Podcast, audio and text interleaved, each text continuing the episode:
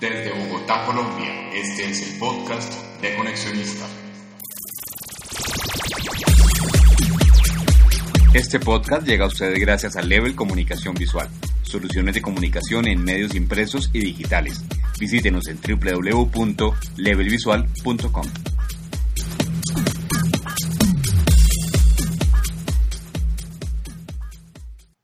Bienvenidos a este primer episodio. Yo soy Leonardo Gómez y hoy 10 de enero de 2009 les traigo una entrevista exclusiva con Adrián Hernández, el hombre que durante los últimos ocho años ha llevado las riendas de Comcel, el principal proveedor de telefonía móvil de Colombia y una de las empresas más grandes del país.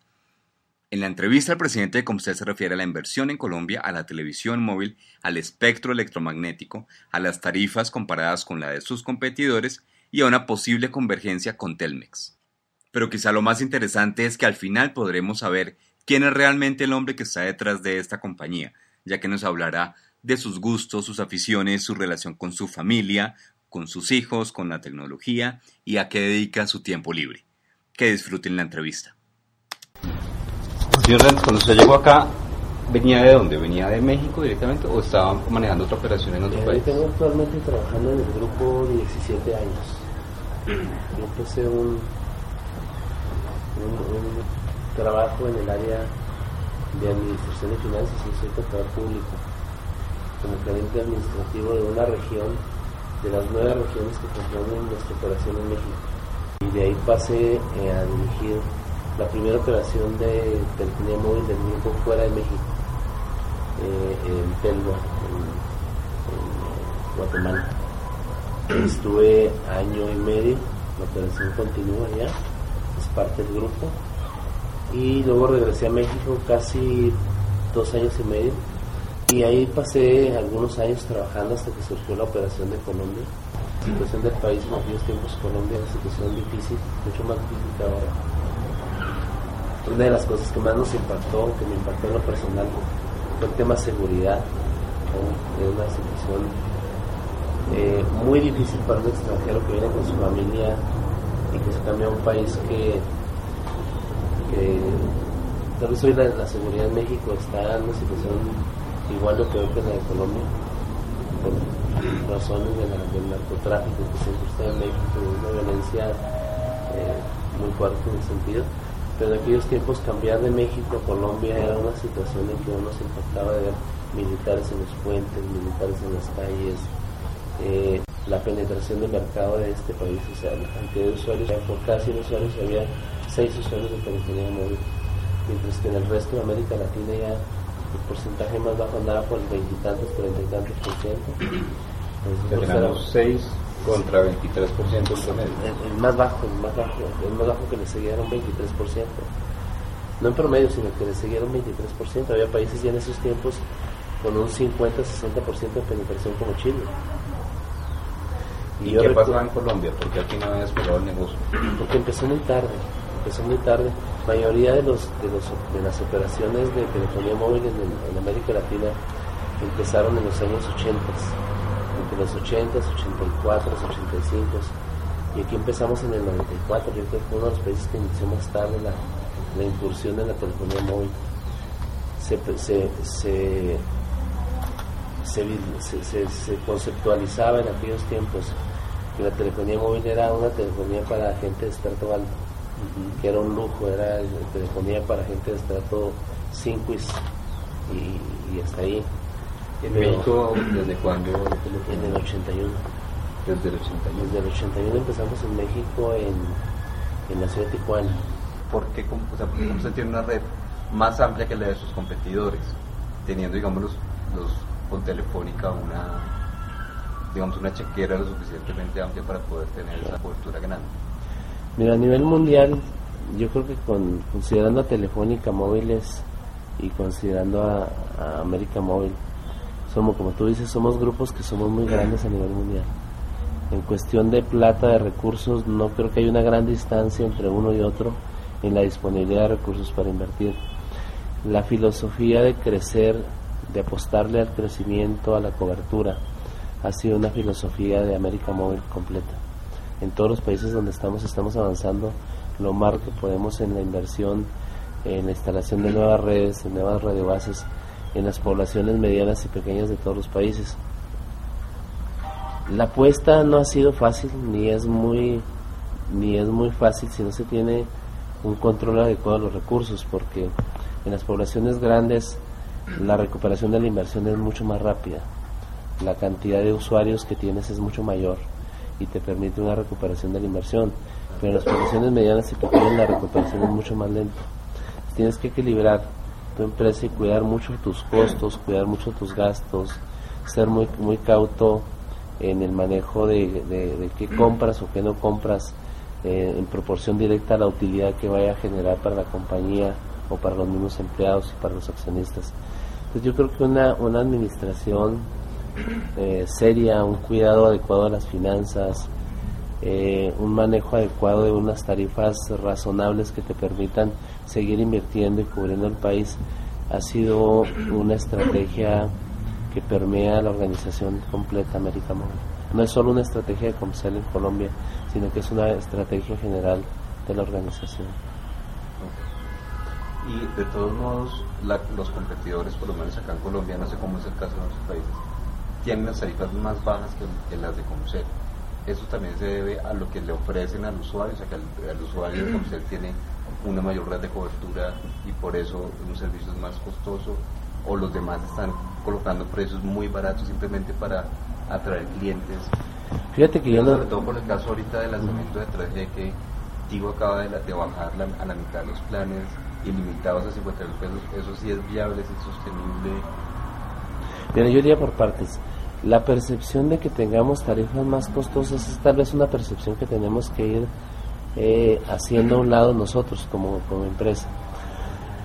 en el caso de los planes de pospago, por ejemplo, nosotros tenemos elegidos ilimitados.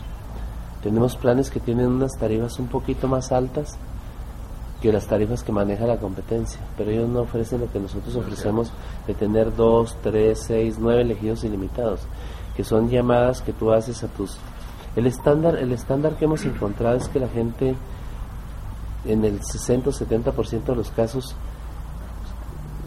dirige sus llamadas a tres o cuatro números máximo. Son sus tres o cuatro números de referencia. Y nosotros les tenemos elegidos ilimitados para que a esos números específicos les llamen sin ninguna limitación y sin ningún costo.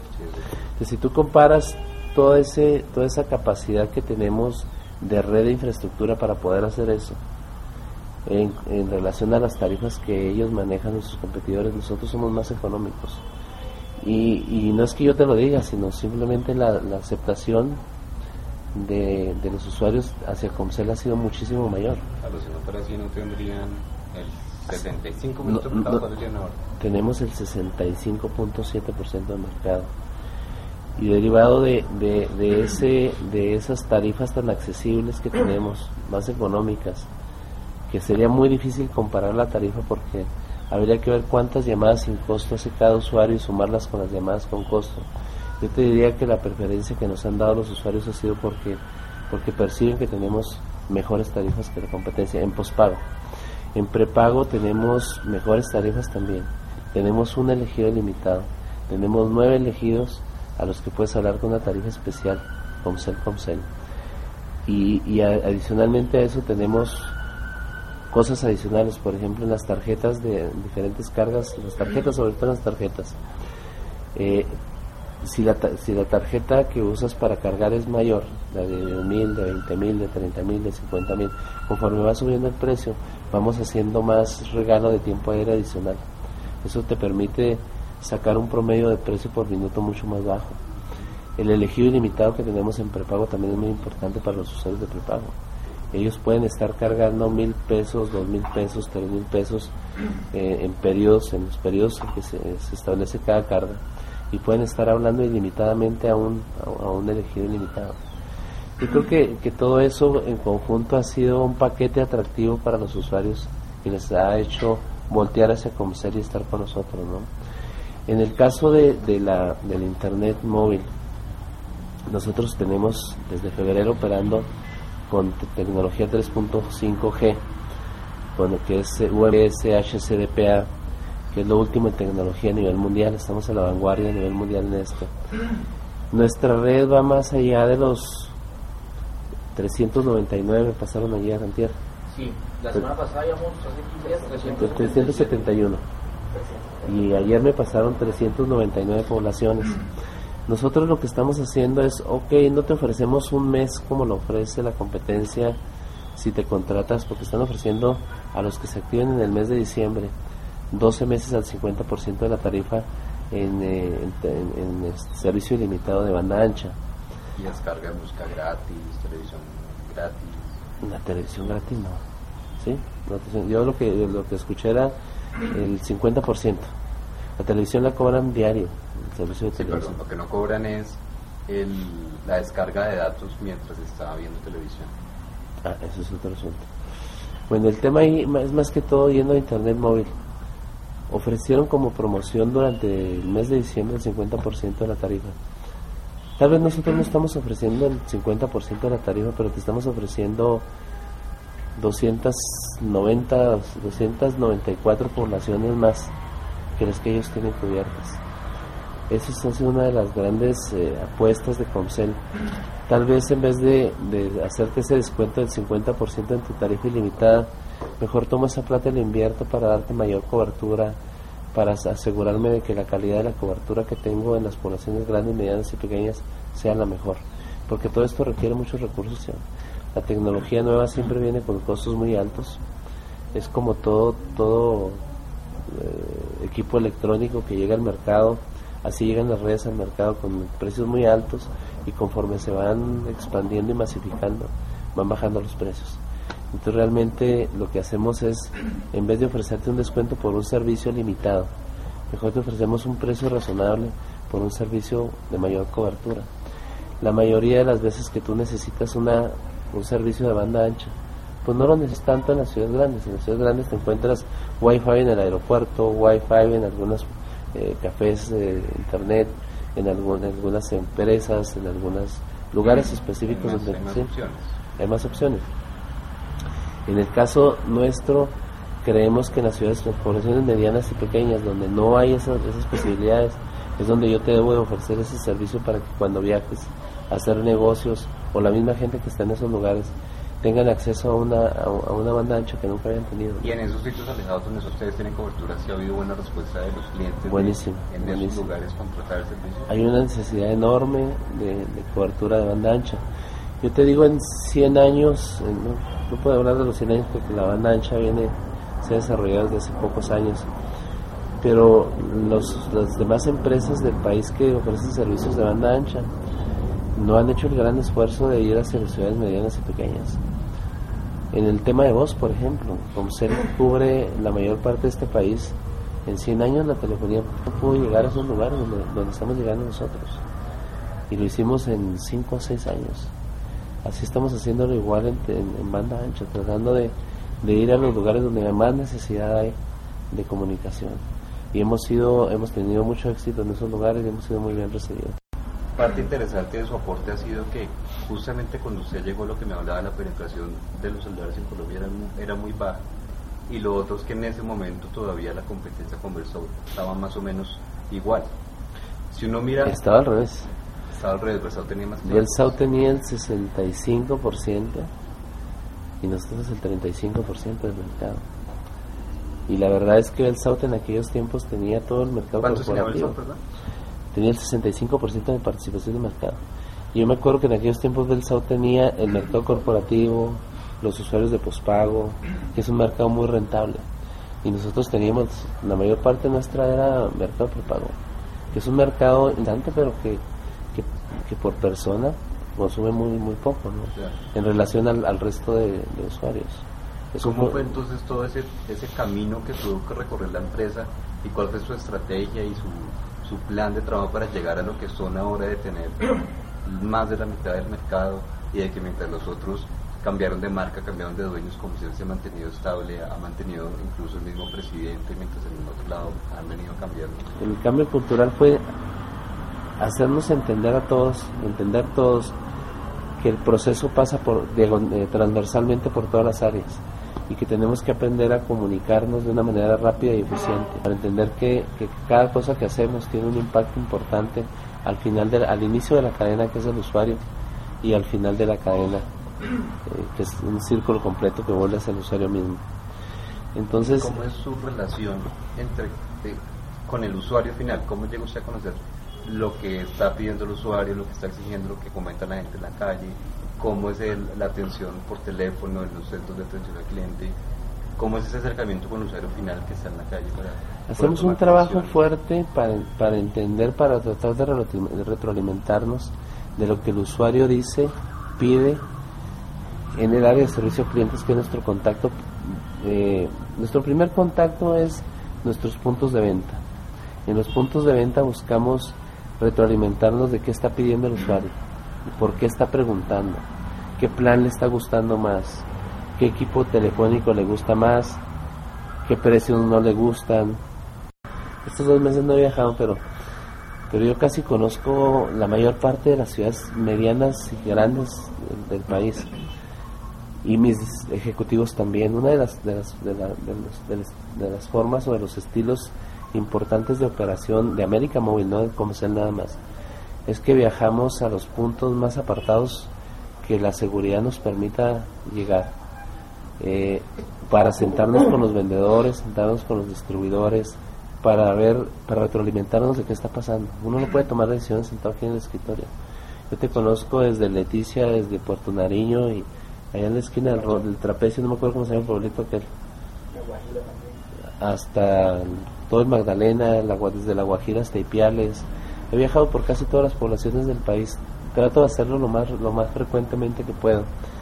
Y es la única forma en que te puedes dar cuenta cerquita del mercado si las decisiones que pretendemos nosotros los que dirigimos la compañía, que somos un grupo como de 14 gentes, están siendo efectivas y eficientes en la operación. ¿La relación con el, con el Estado cómo ha sido, eh, en términos de, de espectro tuvimos un apoyo fuertísimo eh, en el anterior periodo, con la ministra de Comunicaciones anterior a la actual, eh, y con la actual ministra estamos en un proceso difícil ahorita para nosotros porque estamos requiriendo más espectro. ¿Todavía no lo tiene? No, hemos recibido muchas promesas. La última promesa nos la hizo la ministra delante del presidente Uribe para agosto, el que ya pasó. No sucedió la, la, otra vez, la última vez que platicamos del tema me dice que para diciembre ya está siendo un problema difícil para nosotros porque, como tú sabes, hay una regulación nueva, por ejemplo, en Bogotá, que prohíbe la instalación de antenas en ciertos lugares cercanos a escuelas y a, y a centros de atención médica. Eso nos va a poner en problemas graves eh, para poder dar el servicio que requerimos. Porque por un lado nos van a pedir que tengamos excelente calidad de servicio y por otro no nos dejan poner radiobases entonces es como, como ambiguo, hay una ambigüedad ahí, ¿no? Pero el tema es que si tuviéramos más espectro, necesitaríamos menos antenas. Entonces, por el otro lado, tenemos un proceso muy lento en el otorgamiento de, de, espectro por parte del Ministerio de Comunicaciones. llevamos dos años pidiendo espectro. No se nos ha sido conseguido. Parece que ahí vamos en el proceso. Tenemos muchas esperanzas de que de que ahora sí en diciembre sí nos den el espectro que requerimos. Y no es que nos los den, que nos los den. ¿Por qué no se los Pues que lo están limpiando, que están esperando, que están viendo, pero no, no, nosotros ya les mostramos que hay una forma práctica de que, de que sí hay espectro disponible que nos pueden otorgar, pero están en un proceso en el que están revisando cómo lo van a otorgar y qué nos van a pedir a cambio, que lo tenemos que pagar, lo vamos a pagar, pero la idea es que lo necesitamos porque ya se están generando problemas en las poblaciones grandes, demasiadas antenas por falta de espectro. Y en las poblaciones medianas y pequeñas podríamos ir más rápido cubriéndolas. Si en vez de usar esas radiobases para ciudades grandes, las dedicáramos para ciudades medianas y pequeñas. Pero bueno, estamos en ese proceso. Por, un lado, por el lado de las antenas es tener más espectro. Es el espectro. el mismo Estado no, no nos da el espectro rápido eh, los municipios o las alcaldías prohíben la instalación de antenas y por el otro lado tenemos la presión de la gente diciendo necesito calidad de servicio. Entonces estamos en, eh, contra la espalda y la pared. ¿no? O sea, con esa regulación de, que limita la instalación de antenas, se dificulta. ¿Cómo te doy servicio si no hay antena? Entonces yo digo, bueno, no, no, puedo hacer, no, no podemos hacer milagros, ¿no? No podemos dar mejor servicio si no tenemos más antenas. Ahora, la solución de tener menos antenas es más espectro. ¿Ustedes pidieron cuánto adicional? ¿Diez? Ahorita tenemos 25 más 15, tenemos 40 megahertz. Los tres operadores tenemos 40 megahertz y estamos pidiendo 15 más 7 y medio más 7 y medio. 15 megahertz más. Somos uno de los países con menos espectro, operando con menos espectro en América Latina. Creo que el que tiene menos espectro. La mayoría ya el promedio está como en los 60, 60 70 megahertz en promedio los demás países. Y aquí estamos muy limitados. La, el espectro que se le otorgó a Tigo Era para complementar, porque Tigo arrancó con 30 en el medio. y nosotros subimos a 40, de 25 a 40. Y ellos pidieron el 10 que les faltaba. O sea, en este caso no hay no hay problema de por qué les dieron a Tigo a ustedes. ¿no? No, no. Yo Ahí creo que ya quedaron en igualdad de condiciones. estamos en igualdad de condiciones, aunque yo te digo una cosa. No es lo mismo una empresa que tiene un espectro de 40 MHz y tiene 3.7 millones de usuarios, a una empresa que tiene 40 MHz y tiene 27.5 millones de usuarios. O sea, la diferencia es mucha. Los problemas más grandes los tenemos nosotros. La inversión que tenemos que hacer es mucho mayor. ¿Y en qué consiste esa esa esa prueba de la que me hablaba ahora, que esa demostración que le hicieron al ministerio de cómo podía repartir el... Ah, es que hicimos un análisis del espectro y le dijimos, mira, aquí hay unos espacios vacíos. Eh, hay unos espacios vacíos, que aquí podemos tomar 15 MHz cada uno de los tres operadores sin problema. Señor Hernández, para, para el próximo año, ¿qué prevé usted que pase en el sector? ¿Qué pase con la con Comcel mismo? ¿Qué evolución? ¿Cómo va a evolucionar el servicio, el mercado? Bueno, ¿Qué sigue ahorita después del 3G? el proyecto de, de avance tecnológico es, no sé si el siguiente año, ojalá y sea el siguiente año, pero las tecnologías avanzan a velocidades más grandes, a subir a velocidades de, de banda ancha mucho, mucho más grandes en movilidad. Es muy probable que para, no sé si mediados o finales del siguiente año ya estén pruebas comerciales en algunas partes del mundo de velocidades de hasta 16 megabits, mega- megabits por segundo. Eso En 4G movilidad. Es 4G. Uno le ¿Qué es llaman 4G? eh, más, más velocidad, más capacidad. cuándo se considera 4G? Es que no hay un término, o sea, no hay una, una definición entre eh, por, por velocidades. Lo que ofrecen es una nueva te- tecnología que está en prueba todavía técnica, que se llama Long Term Evolution, LTE, y que es, unos le denominan como 4G. Y 4G eh, lo que permite son velocidades mínimas de 16 megabits por segundo en download en- y, en downlink. Y, el tema es que con esas velocidades uno puede trabajar de una manera súper eficiente ahora que esa inversión va a costar que va a haber que tener plata para volver a invertir en plataformas en redes hay que invertir otra vez la televisión también es un tema interesante que está en proceso eh, que va a permitir servicios accesibles en cualquier parte a los usuarios potenciales que quieran ver las noticias, el fútbol, los cualquier tipo de deporte, eh, sus programas favoritos, etcétera, en su propio equipo telefónico, la videollamada que ya está presente, que se está siendo utilizada, no ha hecho el boom todavía porque eso, como todas las tecnologías, tienen un proceso de, de, adaptación, de, aceptación, eh, de, adopción más que todo. Pero ya, por ejemplo, la videollamada se está utilizando para efectos de, no tener que viajar, por ejemplo, para un ingeniero ir a ver una obra civil que está construyendo. Le pueden mostrar con el- la pantalla del teléfono cómo va su obra y en qué proceso está. A un ganadero no ir a la finca y decirle, muéstrame las vacas fulanas de tal, o muéstrame cómo están las caballerizas, o cómo está esto, cómo está aquello.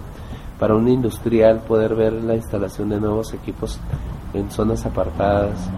O sea, la- las aplicaciones no tienen límite, incluso para la medicina, para temas de salud. La videollamada también es importantísima para que, por ejemplo, un médico que está lejos y que, no sé, una ambulancia llegue y recoge a algún herido, el mismo este paramédico le puede mostrar con la pantalla del teléfono la situación física o cómo se encuentra el, accidentado. De tal suerte que un médico puede prepararse perfectamente para recibir el momento en que llegue una ambulancia y saber ya por adelantado en qué condiciones está una persona este, afectada por un accidente.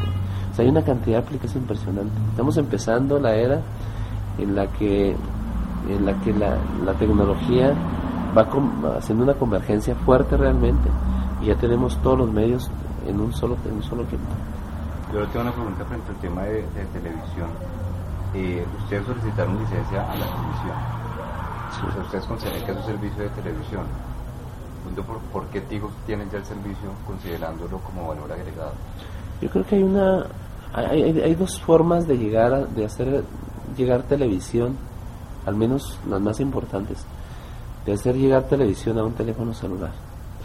Una de ellas es manejarte por tus propios eh, por tus propias redes de datos y hacer la televisión este IP, convertirla en datos y mandarla directamente por tus redes. Es un proceso un poquito costoso, pero es eficiente. Puedes mandar algunos canales de televisión como lo está haciendo Tigo a través de IP Aquí hay una confusión entre el Ministerio de Comunicaciones y la CNTV. La CNTV dice que la televisión es televisión, vaya por cualquier medio que vaya, y el Ministerio de Comunicaciones dice que, datos, que estos son datos y que es un servicio de valor agregado.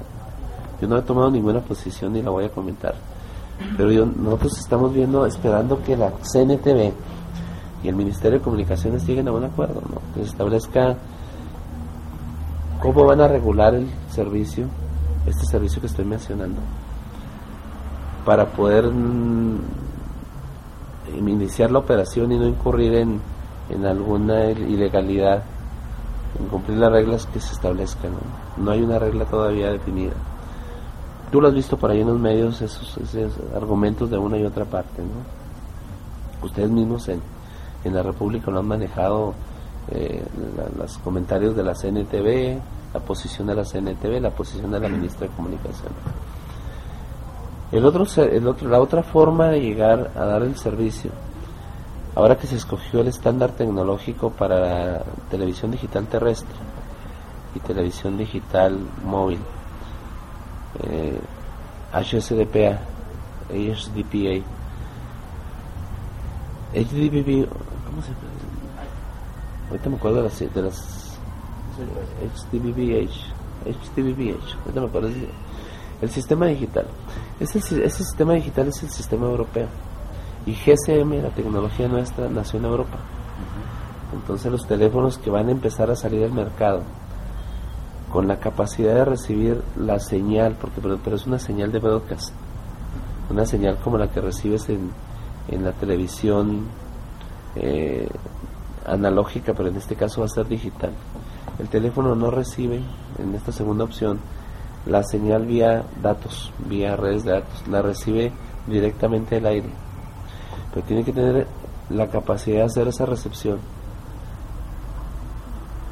para, para manejarlo. Ahora, para poder tú hacerle esa emisión de servicios de televisión, necesitas tener unas frecuencias para poder mandarle la señal, que fue lo que pedimos nosotros. Denos una frecuencia para poder empezar a hacer pruebas. Préstenos una frecuencia para hacer pruebas. Y, díganos qué necesitamos para ser candidatos a que nos den una licencia para emitir esa señal. Es Dijeron distinto, es distinto lo que está ofreciendo Tigo a lo que ustedes quieren ofrecer. Ellos ofrecen televisión por datos, video, eso es video realmente, es datos y ustedes quieren como la televisión está difundida en un celular. En un celular. Pero el celular debe tener una antena. Celular especial, ¿verdad? no? no, no, con la misma antena del, mismo teléfono la recibe. El tema aquí es que podemos dar los dos servicios, no es que queramos uno u otro, sino lo que pedimos fue, adelantándonos un poquito, dime qué necesito para, para el sistema, para el servicio de broadcast de televisión. Y lo que nos dijeron fue es que no está listo, que van a hacer una un proceso de licitación, que van a revisar cuáles son los requisitos y que no había nada listo todavía. Esa fue la respuesta. No sé, los vienen por sorpresa, no ni idea todavía del, del tema. Nosotros estábamos pre- preparados, pero es que si sale un estándar digital, uno se espera que, que tengas ya listo toda la, toda la parte al menos eh, regulatoria para decir cómo la vamos a ofrecer, cómo la vamos a licitar o a quién se la vamos a entregar o cómo, o cómo, o cómo accesarla. ¿no? Pero bueno, pues vamos a esperar a ver cuándo tienen la... El servicio de televisión de ustedes dependerá de cuando la comisión abra una licitación y ustedes participen. Puede depender de eso, pero también eh, hasta donde yo sé, los canales actuales de televisión, los locales y los, los que prestan el servicio de cable, tienen derecho a emitir, tienen las frecuencias para emitir esa señal digital. Entonces ya sea que empecemos nosotros o que recibamos el servicio de alguno de los operadores locales, el mismo gobierno está preparándose para, dijeron, para mayo. Para mayo, creo que marzo o mayo de este año, van a hacer el primer lanzamiento de señal digital desde los canales de televisión de- de- del Estado, Las pruebas. las pruebas. Ahí nuestros teléfonos pueden recibir esa señal. Aquí con esto podrían ustedes aprovechar algo de la, de la licencia que ya tiene Telmex, por ejemplo. O- Pudiera ser. No se descarta. Es algo que estamos revisando. Bueno, para terminar este tema, o sea, ¿hay, hay posibilidades de, de algún tema de convergencia con Telmex para servicios? De Sí, otro, en otro sentido, de paquetes de servicios. Sí, la hay, siempre la ha habido. Yo creo que no hemos iniciado proyectos grandes, pero siempre existe la oportunidad. La convergencia nos, nos obliga, más que obligarnos, nos empuja a tomar decisiones en el sentido de ser más, más eficientes cada vez en costos. Y la eficiencia en costos se logra mucho con la convergencia. Si tenemos instalaciones como eh, duplicadas o productos y servicios duplicados, tal vez en el mediano plazo podamos, podamos llegar a tener, eh, aprovechar esa, esa, esa oportunidad de tener una convergencia de servicios para ofrecer un, un abanico de, de posibilidades mayor a los, usuarios. un, un abanico de un menú de servicios más completo, ¿no? más que todo un menú de servicios más completo. Me imagino que tendrá que ser una decisión de las dos casas, digamos, a nivel región. Es que realmente somos parte del mismo, de un mismo gran grupo, y Telmex. Pero al final de cuentas no creo que sea muy difícil, ¿no? Somos parte del mismo gran grupo, del cual es mm, accionista principal el ingeniero Slim. Señor Hernández, ahora sí, para terminar. ¿Qué, cómo, cómo es su vida en Colombia? Eh, su- ¿Cómo está, cómo está su familia? Yo tengo un hijo de 19 años, que es más grande que yo. Es enorme. Él está estudiando en la Universidad de los Andes. Está feliz de este, vivir en Colombia. ¿Qué estudia? él? Estudia ingeniería industrial, ingeniería... ¿Ingeniería qué es industrial? Ingeniería industrial. ¿Y él se proyecta trabajando en Comcel o, o- Todos mis hijos dicen que quieren trabajar en Comsal. Tengo dos chiquitos, uno de 8 años y una de 6. El de 8 años dice que él va a ser presidente de Comsal y la de 6 dice que va a ser la primera presidenta de Comsal. Es comiquísimo porque ellos tratan de imitar al papá. ¿no? La más chiquita es colombiana. Es nacida aquí en Bogotá. El, otro más- el de 8 años es nacido en la Ciudad de México. Y el más grande nació en Chihuahua, en tierra. Pero los tres hablan como como colombianos, viven más como colombianos. El grande todavía se acuerda de su himno nacional porque es muy nacionalista, como somos todos los mexicanos. Que no sea una ofensa el, el hecho de decirlo. Pero la más chiquita dice que ella es colombiana, ella no se cambia por nada. Y el otro chiquito se sabe más el himno nacional de Colombia que el mexicano, ¿no? ya se le olvidó el otro.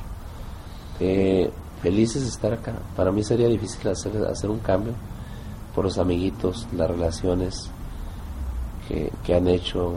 Mi esposa también está contentísima de estar acá. Las relaciones de amistad que hemos, hemos tenido la oportunidad de, de tener acá en Colombia, el ambiente en el que se vive acá, el la calidad de vida es alta. Estamos felices de vivir en Colombia, estar en Colombia. ¿Su señora trabaja en el sector? No, mi esposa trabaja en el hogar, dedicada a los, hijos. Y el tema de seguridad de todos modos debe ser complicado acá para Pues era, era más complicado antes. Yo creo que hemos mejorado mucho. El presidente Uribe ha hecho un gran trabajo en, la, en el tema seguridad. Ha hecho mucho trabajo en el, nivel, el tema seguridad. Yo creo que ya es más fácil viajar por Colombia. No, no lo veo como un tema difícil ya. Es un tema que hay que tener cuidado como en todas partes del mundo. Pero Colombia ha evolucionado mucho en el tema de seguridad. Yo creo que antes sí, al principio sí era un poco difícil, más cuando se viene de un país en el que en aquellos tiempos México estaba un poco más tranquilo que Colombia. Ahora creo que se nos puso la cosa medio fea en el país. Espero que, que los problemas se solucionen rápido. Han venido algunos ministros, de, algunos ministros mexicanos eh, a recibir asesoría, a ver la experiencia de cómo Colombia ha evolucionado y ha erradicado esa delincuencia, esas mafias y esa delincuencia que se creó en los años 70, 80, que era muy fuerte en Colombia. Y yo creo que, vamos a ir mejorando. Ok, Su, su jornada eh, tradicional o corriente, ¿cómo es? ¿De qué hora, qué hora se Pues llegar aquí entre 7 y media, 8 de la mañana, trabajar con mi gente hasta la 1 de la tarde, luego ir a almorzar y regresar. Y generalmente a las 7, 8 de la noche estoy regresando a casa. ¿Y cómo aprovecha usted su tiempo libre? Mi tiempo libre con mis hijos, tratando de divertirme junto con ellos. Me encanta jugar tenis, poco de golf. Con esas jornadas de trabajo tan largas me imagino que, que eventualmente sus hijos, sobre todo los pequeños, vendrán a visitarlos a la oficina. Yo generalmente, y lo he hecho casi toda mi vida, yo almuerzo en mi casa todos los días. Es muy raro que almuerce fuera. Yo tengo la oportunidad de, al mediodía de ver a mis hijos. Ok. Romper. Está cerca, vive cerca de acá. Pues no me queda tan cerca, me queda como media hora. 30, 35 minutos, pero me doy el tiempo, aunque vaya corriendo, de ver al mediodía a mis hijos, de romper ese, esas dos partes del día. Y, y bueno, aparte mi, mi esposa es una excelente cocinera. Y me encanta la comida mexicana, como todo mexicano. Entonces, yo les digo a todo el mundo cuando me preguntan que cuál es la mejor comida mexicana que he comido en Colombia, les digo que mi casa. Y un día lo voy a invitar a un buen almuerzo mexicano, es muy rico. Mi esposa, y traemos, buscamos los condimentos necesarios. A veces los importo porque no hay, otro, no, no hay aquí en Colombia. Pero siempre buscamos la, la manera de estar juntos al mediodía, que es una hora muy especial para nosotros. Y de compartir esa comida mexicana que prepara mi esposa. ¿no? Y con este, con este tipo de, de empresa me imagino que usted de todos modos no es que se pueda conectar los sábados y domingos del trabajo. Me imagino que virtualmente de todos modos está pendiente de la operación de cualquier cosa que pase. Sí. Es que generalmente las redes siguen trabajando. Claro. eh, los sistemas siguen trabajando. Nos comunicamos sábado y domingo. Para no hablarnos, nos comunicamos por mail, por chat. Y como usamos smartphone todos, es cosa de sacar en un partido de golf, saca uno el smartphone, contesta rápido y sigue jugando. Yo creo que ya nos vamos acostumbrando a estar así, ¿no? En las noches, en los sábados, los domingos, a toda hora estamos en comunicación permanente. eh, con nuestras mismas herramientas, con nuestros mismos servicios, es bien importante en cualquier lugar me solicitan una autorización, a veces estoy en una reunión con alguien de gobierno, con alguien de la industria, y puedo estar en una reunión y contestando una, una, una autorización urgente para comprar algo o para dar una, un descuento de algún cliente especial o hacer alguna cosa. Inmediat- es muy fácil hacerlo aquí abajito con el con el tele, con el smartphone sin, sin perder la- el hilo de la conversación o de la reunión que estamos teniendo a cabo. Yo creo que, que este tipo de comunicaciones nos ayudan a ser más, más eficientes, a hacer más cosas eh, en el mismo periodo de tiempo que lo hacíamos antes. ¿no? Sus hijos pequeños son muy pegados a la tecnología. Sí, es, más- es, ¿Tienen inc- celular? es increíble, los, los tres tienen celular. Y es increíble cómo el niño de 8 años, cuando necesito probar un teléfono, en 15, 20 minutos me dice que tiene que no tiene el teléfono. ¿Tiene usted ya el, el plan, un plan de inversiones para el 2009? Tenemos un plan del primer semestre. Eh, el primer semestre tenemos 240 millones de dólares de plan. Eh, ya casi logramos cubrir todo lo que teníamos que cubrir, no, todo lo que teníamos que cubrir, pero lo más importante que teníamos que cubrir en GCM. y el plan es casi casi 3G, la mayor parte. O sea, esos 250 son más. Va enfocado a 3- a 3.5G. La idea es cuando Y es provisional. Es una inversión, es, un, es una, un CAPEX provisional. Estamos esperando a ver cómo reacciona la economía mundial. Si reacciona bien, incrementamos. Y si reacciona mal, tenemos que incrementar también, pero, pero eso depende de las condiciones del sector. Sea, vamos, vamos, no nos vamos a detener, seguimos creciendo, pero, lo, pero vamos a estar viendo el, el comportamiento del sector en relación al comportamiento de la economía local y a nivel mundial. Porque el tema aquí es difícil. Invertimos en dólares, compramos teléfonos en dólares y recibimos ingresos en pesos. sí. Entonces no es tan fácil el, el equilibrio, pero lo tenemos que mantener. ¿no? Y con esta ampliación de cobertura ya llegan al 100% de la red eh, GSM con 3.5. Llegaríamos al siguiente año con la red completa de lo que cubrimos en GCM en 3G, en el primer semestre. el primer semestre. Esperamos. Bueno, pues ahora sí lo dejo. Ir a almorzar. Muy amable, señor. Bueno, gracias. Y como bonus track, en cada episodio tendremos un patrocinador anacrónico. Hoy tenemos a Comcel con un comercial de 1999. Habla la lata, ya llegó el nuevo Walkphone. Celular y radio FM a la vez. Wow, exclusivo de Concel. Hola María. ¡Hey! Kit, kit, amigo de Concel. Kit, kit, prepago de Concel. Habla, habla, habla, la lata Walkphone. Celular y el amigo de Concel. Compra ya el único celular y radio FM a la vez. Exclusivo de Concel.